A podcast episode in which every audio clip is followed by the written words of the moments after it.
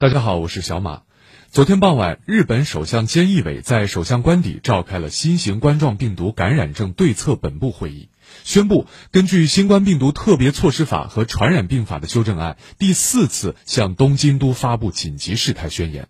这样一来，十五天之后就将迎来开幕式的东京奥运会也将在紧急状态下举办。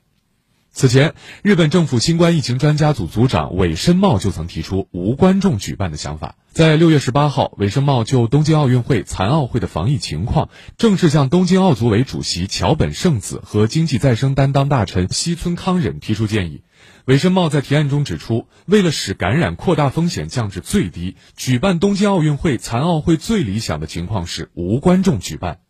如果要观众进入场馆，他要求政府和东京奥组委采用比现行防疫规定更严格的标准。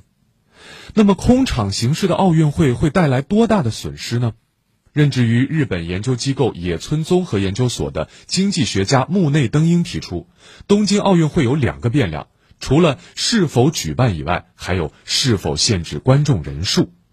东京都前两次发出了紧急事态宣言时，经济损失均超过了六兆日元。而即便是终止奥运会，经济损失也大概只有一点八兆日元，也不及一次紧急事态宣言带来的经济损失。所以从这个角度上说，东京继续硬着头皮办奥运，似乎是账面上最好看的选择。